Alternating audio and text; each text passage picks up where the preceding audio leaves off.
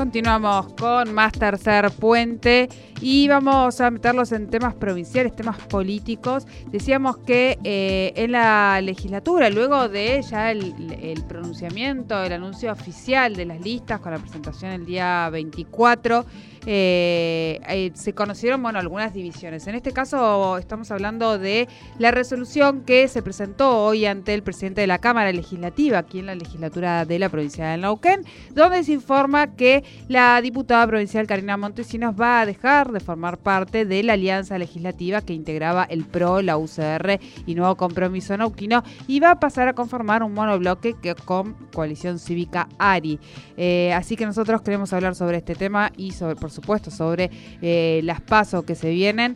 Eh, estamos en comunicación nosotros con la diputada provincial Karina Montesinos. Bienvenida a Tercer Puerte. Jordi y Sole te saludan. Buenas tardes Jordi, Sole, un gusto y saludo a todos los oyentes de Tercer Puente. Mm, buenas tardes Karina. Bueno, eh, un poco lo que contaba Sole, yo estaba acordándome que también el diputado Lucas Castelli había armado eh, un monobloque antes, digamos, de estas elecciones, así que contanos un poco cuál ha sido la, motivación finalmente de, tomar esta definición. Bueno, creo que el, el escenario político partidario la conformación de, la que no fue la lista de Junta de Cambio en eh, Puede ser que, a ver, Karina, me parece que estamos teniendo ahí un problema como que se estuvieran marcando eh, las teclas del teléfono. ¿Nos escuchás ahí? No. Ahí, bueno, ahora vamos a tratar de recuperar el llamado porque... No, se ha metido un, te, un, tecleador. A mí me ha pasado que te arrimás así se te marca una vez. Ah, bueno, claro, a mí se me, se me bloquea la pantalla normalmente cuando, al acercarme. Pero ¿y, no se lo pega? Ah, cuando se pega. cuando se está cerca la mano se bloquea, que eso es un poco perturbador cuando uno está escuchando WhatsApp.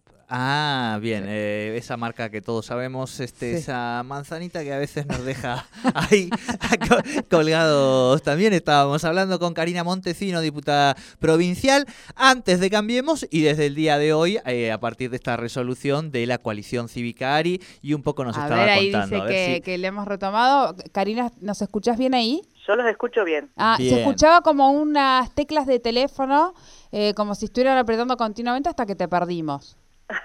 bueno, no estaba llamando a nadie más. Bien, no, no, o había ahí un duende que marcaba teclas también, ¿viste? A veces no. que los teléfonos hay que tener cuidado. Sí, totalmente. Bueno, contanos un poco, Cari, que nos estabas comentando. bueno, les decía que en, el mes de, julio se ha suscitado o quizás decantó todo lo que veníamos señalando a lo largo de, un año de trabajo en el que planteamos la necesidad de, establecer, eh, por ahí escucharon en, una, en un medio eh, el tema de reglas claras, y la verdad es que no, no sé si eran las reglas, era el, eh, el sentido, digamos. en, la política, si uno no tiene un, sentido en la construcción, un proyecto serio y claro, la verdad es que es muy complejo avanzar, sobre todo con los actores que estábamos trabajando. Desde la coalición cívica, eh, a nivel nacional somos fundadores de este espacio. Imagínense que eh, Juntos por el Cambio no es Juntos por el Cambio sin la coalición cívica, sin Elisa Carrió, y sin embargo ellos se sienten muy cómodos así. Eh, y la verdad es que es eso lo que nos sucedió. Creo que Lucas en parte también le, pasaba lo mismo. sentimos que que hay una, una construcción que realizar, que hay un crecimiento, que debemos hacer todos los espacios, esto señalamos siempre. Ahora eso tiene que tener una limitación y esa limitación tiene que estar en los, en los, eh, en los programas de, de, y propuestas que hacemos hacia la comunidad. Eh, centralmente eh, es lo que ha sucedido en, en este espacio, lamentablemente. Además, de que dos de los tres presidentes de, partido que expulsaron a la coalición cívica del espacio de Juntos por el Cambio están dentro del bloque, con lo cual, evidentemente, dentro de, la coalición eh, esto se charló. Y, hoy cuando les comuniqué que habíamos eh, resuelto ya presentar la resolución porque comenzaba el periodo legislativo y era el momento, eh, bueno, estaban totalmente de acuerdo porque la verdad es que están muy dolidos con lo que ha sucedido. Quizás no porque no hayan permitido que la coalición cívica participe en Neuquén, sino por la falta de diálogo real, eh, y, esto creo que lo hemos señalado a través de, la presidenta del partido, eh, lo que más disgustó o lo que más dolió es haber invertido tanto tiempo y esfuerzo de parte de, los afiliados de la coalición cívica que han cedido lugares en, distintos momentos eh, para terminar en, una picardía, por decirlo de alguna forma, una picardía política que, semejante a una, actitud adolescente, eh, priva a la sociedad neuquina de que Juntos por el Cambio se presente como un espacio completo y proponiendo todas sus alternativas. Claro, claro. Un poco ha pasado ahora con, los eh, armados, siempre las listas dejan este, a gente más contenta, a gente menos contenta. Eh, ha habido en algunas provincias donde esto ha sucedido, pero me da la sensación, y un poco creo que Karina vos también referías a eso, que el proceso de Neuquén también tiene eh, sus particularidades, digamos, ¿no? En cómo han sido estos meses de tener que, conducir, digamos, la, la, alianza y pensando también en que antes justamente... Eh, había un conductor natural que era, que era Pechi y un ordenador en un sentido y que también eh, aquí en la provincia esa ordenación eh, se perdió, ¿no? Digo, pensando un poco en, los procesos políticos que los han atravesado, además de las, de las composiciones de listas de ahora de, este último mes y medio. Sí, bueno, justamente el, conductor, Pechi, era un organizador clave eh, y teníamos claro que desde 2019 a la fecha debíamos hacer un esfuerzo eh, muy grande, todos los espacios, esto lo, señalamos cada vez que hablábamos meses previos de Juntos por el Cambio, de que si no crecíamos y no establecíamos eh, el proyecto con claridad, ya no estaba la figura que embarcaba el proyecto, con lo cual la, la gente iba a solicitarnos algo más. y bueno, en este camino es en el que estábamos, o intentábamos que, que, avanzara Juntos por el Cambio y lamentablemente fallamos. Esto hay que decirlo a, la comunidad. El que no esté constituido la Alianza de Juntos por el Cambio en la provincia es, es justamente una, una debilidad o una, un, fracaso de los dirigencias de, de, este momento. Y me incluyo, porque lógicamente, eh, si no he conseguido que, que se establezca una base programática para poder eh, ofrecerle a la comunidad la mejor alternativa de, gobierno, eh, no solo para diputados y acompañando en la Cámara al, bloque de Juntos por el Cambio, sino también una alternativa en la provincia. Creo que en esto, si, si somos serios, tenemos que darnos cuenta de que cometimos errores y esto la comunidad seguramente nos la va a hacer pagar. Claro, eh, también, bueno, esto que vos decías, ¿no?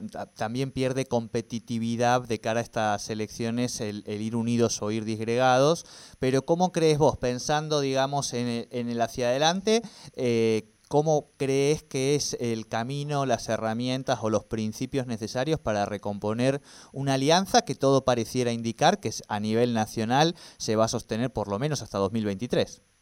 Sí, sí, yo creo que para 2023 eh, el espacio debe hacer una renovación importante en términos de conducción. Eso es clave, porque acá yo creo que se generaron cuestiones que pasan por lo personal y no por lo político, mucho menos por lo partidario. Eh, con lo cual, digo, si, si, hablamos de política, lo personal uno lo tiene que dejar fuera de, contexto o fuera de, análisis. Eh, digo, acá hubo un problema con una persona que es eh, nuestro candidato y la verdad es que todos fue en torno a eso y es muy poco serio que una persona deje haya propiciado la, la falta de, de, una alianza de este característica, un frente de estas características. Claro, pero Cari, perdón, perdón que te corte, pero ¿es, es personal con, con el candidato de ustedes o es político en términos de eh, la performance o la potencialidad que podía tener también como candidato? Pregunto, ¿no?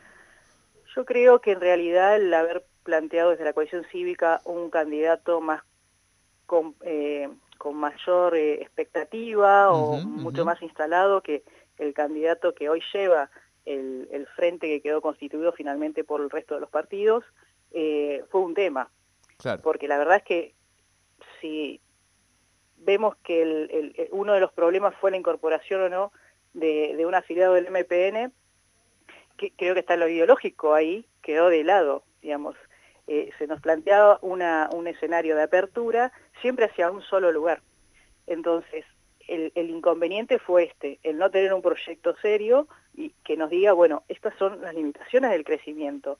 Y decantó en esto, lógicamente. Pero lo que me decía de 2023, nosotros estamos hablando con actores del, PRO, de Nuevo Compromiso, de la UCR, esto no es la, la síntesis de lo que va a pasar. Lamentablemente en esta oportunidad no podemos ofrecer a la comunidad algo serio eh, y con proyección a 2023.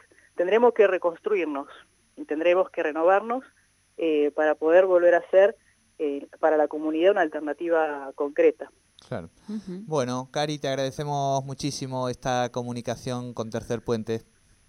No, bueno, muchas gracias, un saludo a ambos y que tengan muy, muy linda tarde. Igualmente, para vos, hablábamos con Karina Montesinos, diputada provincial de la coalición cívica ARI. Eh, bueno, ella ya presentó este pedido a la presidencia de la legislatura para eh, formar un eh, bloque, un monobloque, un bloque unipersonal. Estamos hablando del de coalición cívica ARI a partir de la presentación de estas listas y que se ha presentado todo lo que formaba antes una coalición de forma